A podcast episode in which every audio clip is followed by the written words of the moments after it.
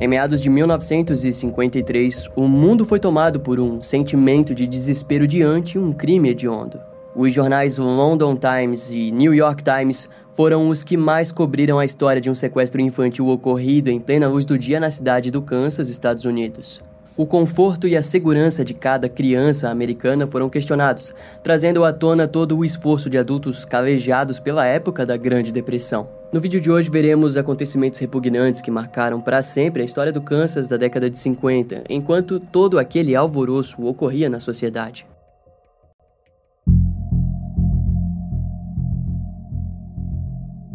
No dia 28 de setembro de 1953, a irmã Martana do Instituto Francês de Notre-Dame de Sion, uma escola para crianças da cidade do Kansas, no Missouri, ligou para a família de Robert Cosgrove Greenlease Jr., de 6 anos.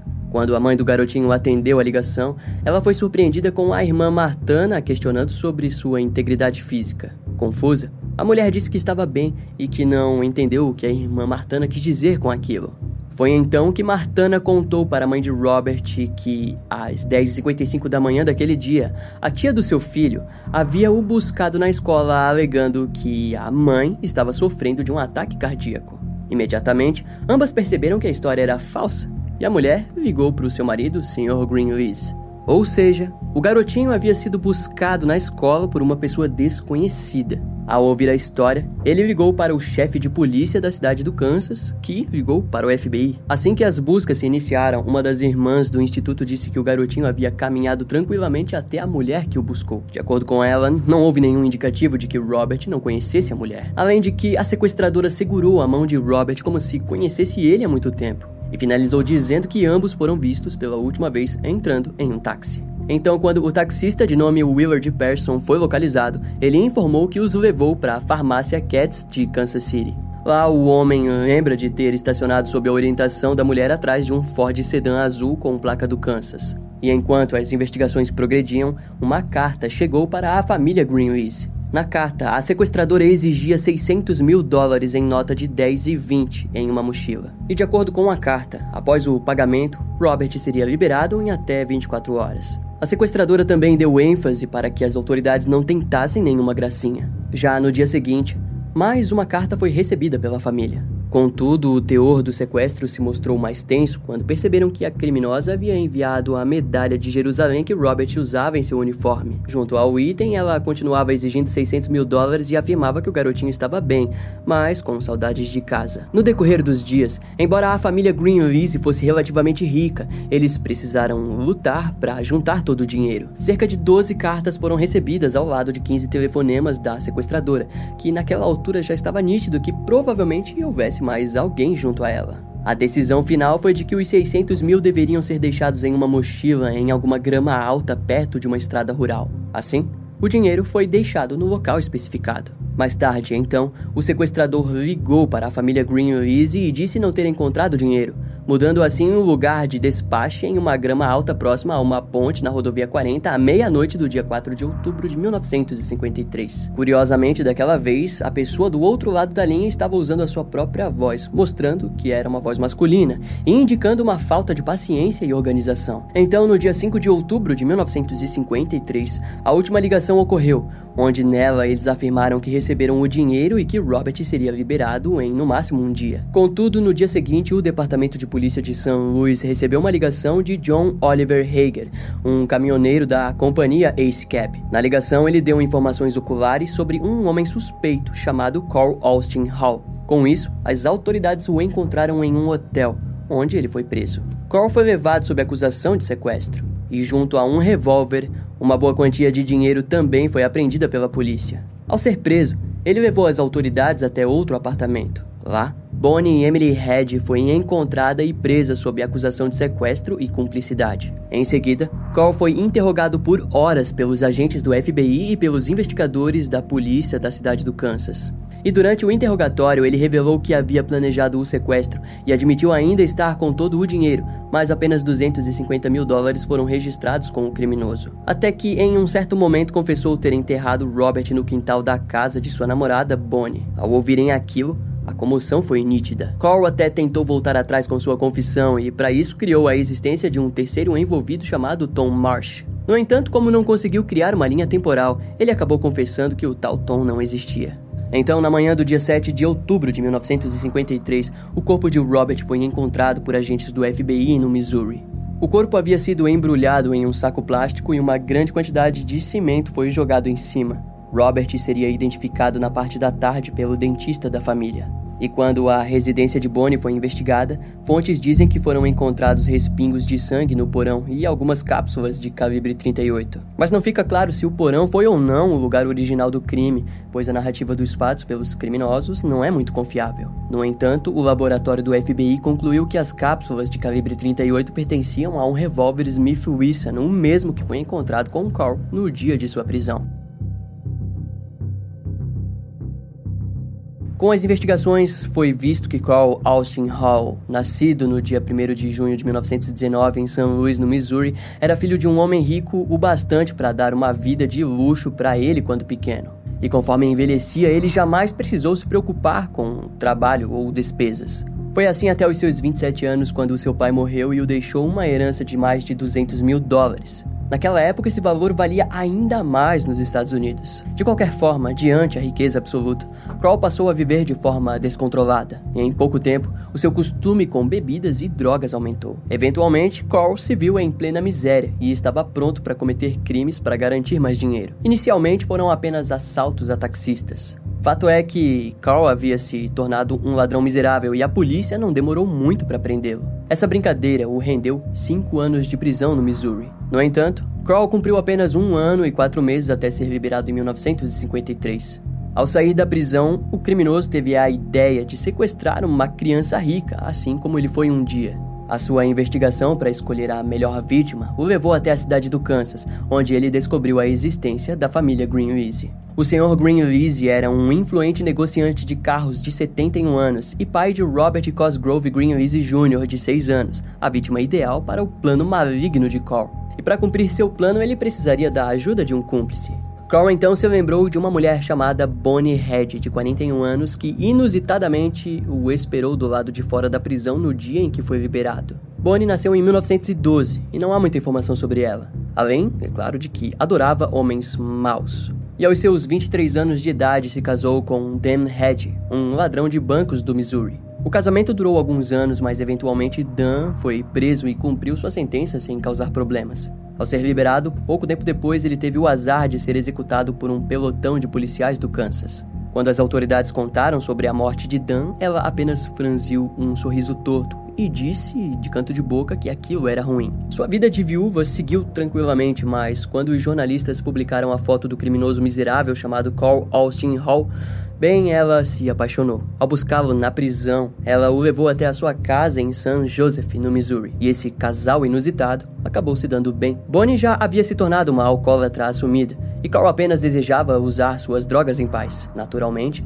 ambos perceberam que precisariam de muito mais dinheiro para continuar com aquela vida. Quando Carl contou sobre o plano de sequestrar o filho de uma família rica, Bonnie se alegrou com o plano a ponto de gritar e dizer: Ora, isso é melhor do que sexo. Com isso, antes do dia do sequestro, o casal cavou uma cova rasa no quintal de Bonnie. E para ele seria muito mais fácil sequestrar o garoto, matá-lo e fazer a família de bobo até que pudessem fugir. Então, na manhã do dia 28 de setembro de 1953, às 10 horas e 55 da manhã, Bonnie se apresentou no Instituto Francês de Notre-Dame de Sion como irmã da mãe de Robert. Em seguida, contou que a mãe do garoto havia sofrido um ataque cardíaco e estava internada no hospital de St. Mary. Em poucos minutos, a irmã Morand retornou com Robert e viu Bonnie de joelhos no banco da capela. Ao se aproximarem, ela pegou na mão do garoto e ele não reagiu à mulher, o que para a irmã era um indicativo de que eles se conheciam. Depois de pegarem um táxi que os levaram até o ponto de encontro com Carl,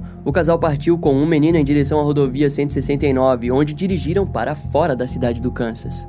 Em algum momento, Bonnie tomou o volante do carro e os levaram até um campo aberto. Enquanto isso, Carl foi para o banco de trás, onde estrangulou o garotinho. Robert, no entanto, era um garoto extrovertido e que lutou por sua vida golpeando diversos socos contra o agressor. Eu tinha a arma no bolso do meu casaco. Eu puxei e atirei uma vez, tentando acertar no coração dele. Eu não sabia se o acertei ou não, porque ele ainda estava vivo. Atirei na cabeça dele no segundo tiro. Eu o tirei do carro, o deitei no chão e o coloquei em um saco plástico.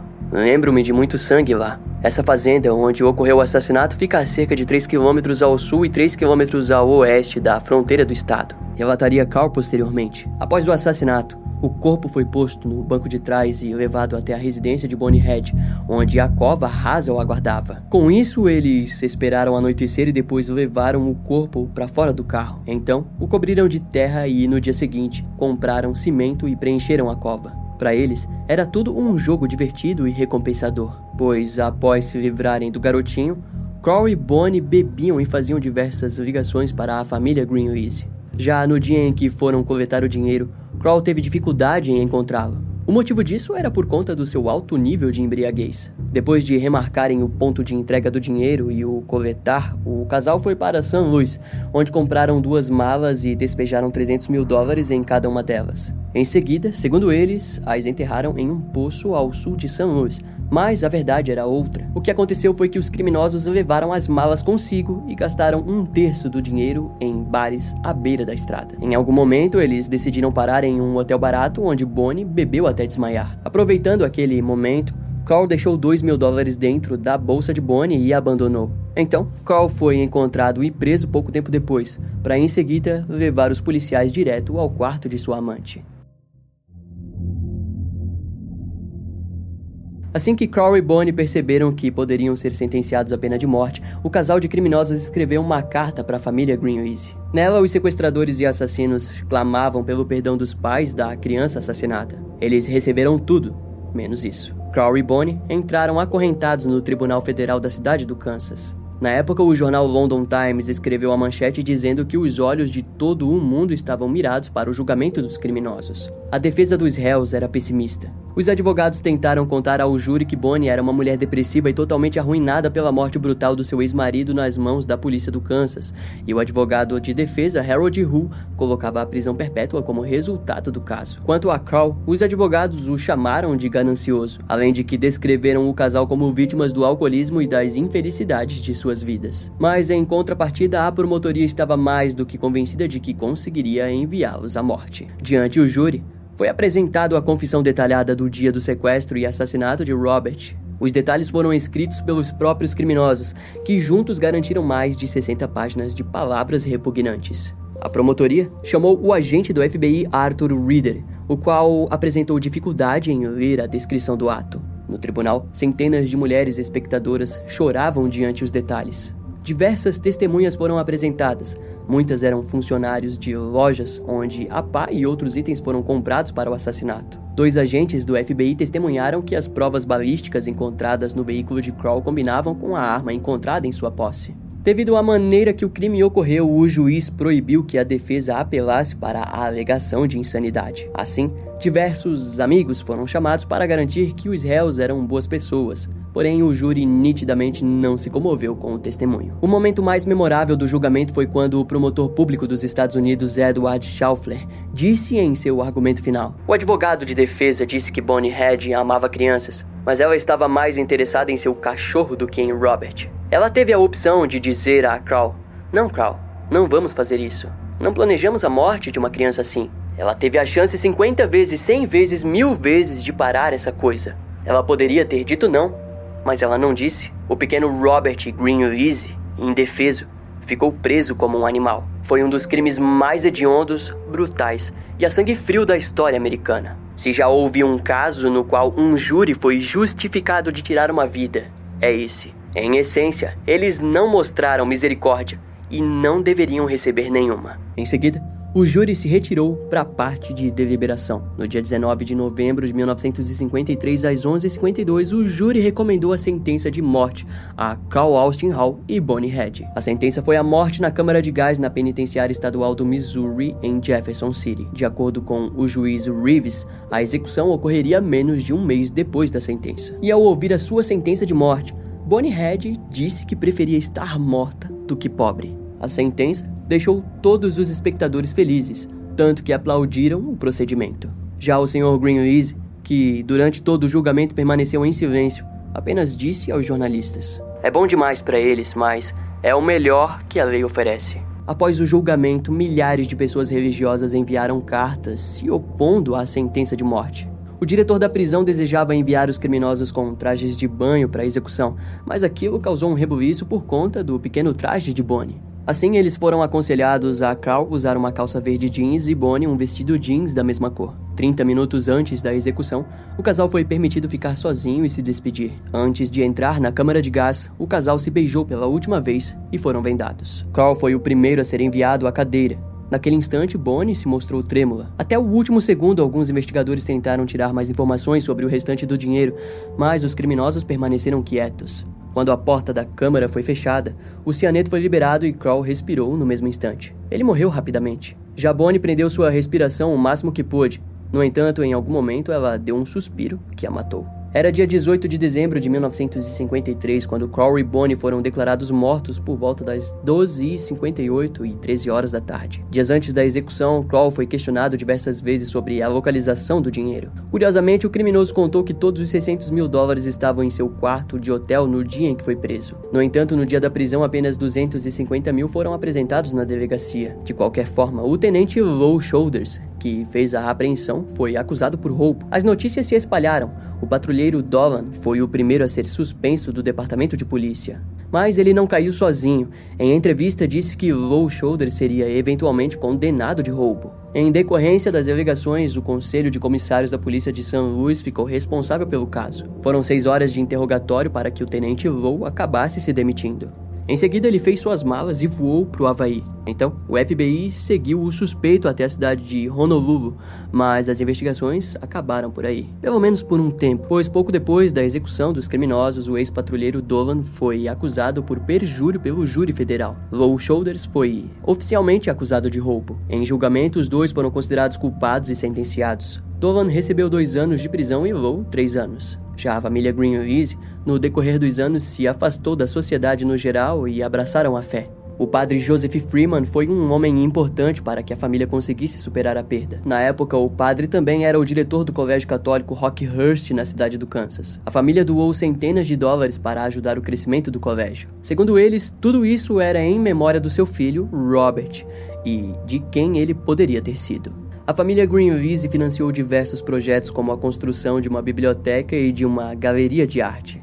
No ano de 1962, o colégio passou a se chamar permanentemente como Greenlease Memorial Campus em homenagem à família. Após a perda de Robert, os Greenlease adotaram duas crianças, Paul e Virginia Shaw. O Sr. Greenlease morreu no dia 17 de setembro de 1969, aos 87 anos. Sua mulher, Virginia, morreu no dia 24 de setembro de 2001, aos 91 anos. Antes de sua morte, ela deixou um milhão de dólares para o Colégio Rockhurst. Atualmente, o colégio é conhecido na cidade do Kansas por ser uma das maiores escolas preparatória católica. Quando observado no Facebook os vídeos, fotos e depoimentos dos estudantes, é nítido o sentimento de pertencimento que eles sentem dentro do colégio. Boa parte disso foi devido aos esforços e agradecimentos da família Greenleaf. E no fim das contas, o restante daquele dinheiro do, da dupla de criminosos nunca apareceu. Investigações posteriores encontraram algumas notas no Michigan e no México, mas nada além disso. O FBI acredita que o dinheiro tenha sido vendido por notas mais baratas, como forma de despistar investigações.